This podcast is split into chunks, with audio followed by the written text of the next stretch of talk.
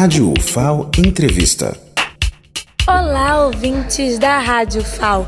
Aconteceu o pré-simpósio que promoveu o mini-curso A Sexualidade na Pessoa com Ela, no segundo Simpósio Internacional Esclerose Lateral Amiotrófica, Nordeste de Mãos Dadas. Converso com Maria de Melo, terapeuta ocupacional de Minas Gerais. Doutora, por ser uma doença rara, a falta de informação ainda existe, mas como o paciente portador da ela pode ter uma vida sexual ativa? Olha, há várias possibilidades. Na verdade, a primeira questão é o paciente acreditar que ele ainda tem sua função sexual preservada, embora tenha muitas limitações que façam o pensar que ele não pode mais ter uma vida sexual.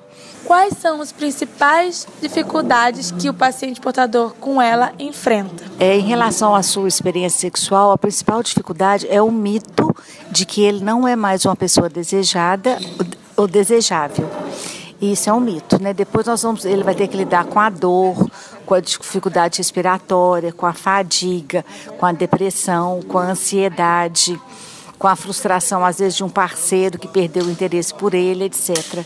Mas para lidar com todas essas dificuldades, existe a intervenção terapêutica ocupacional que pode ajudá-la a vencer essas dificuldades, além de é, indicar vários tipos de produtos que possam facilitar a sua experiência sexual.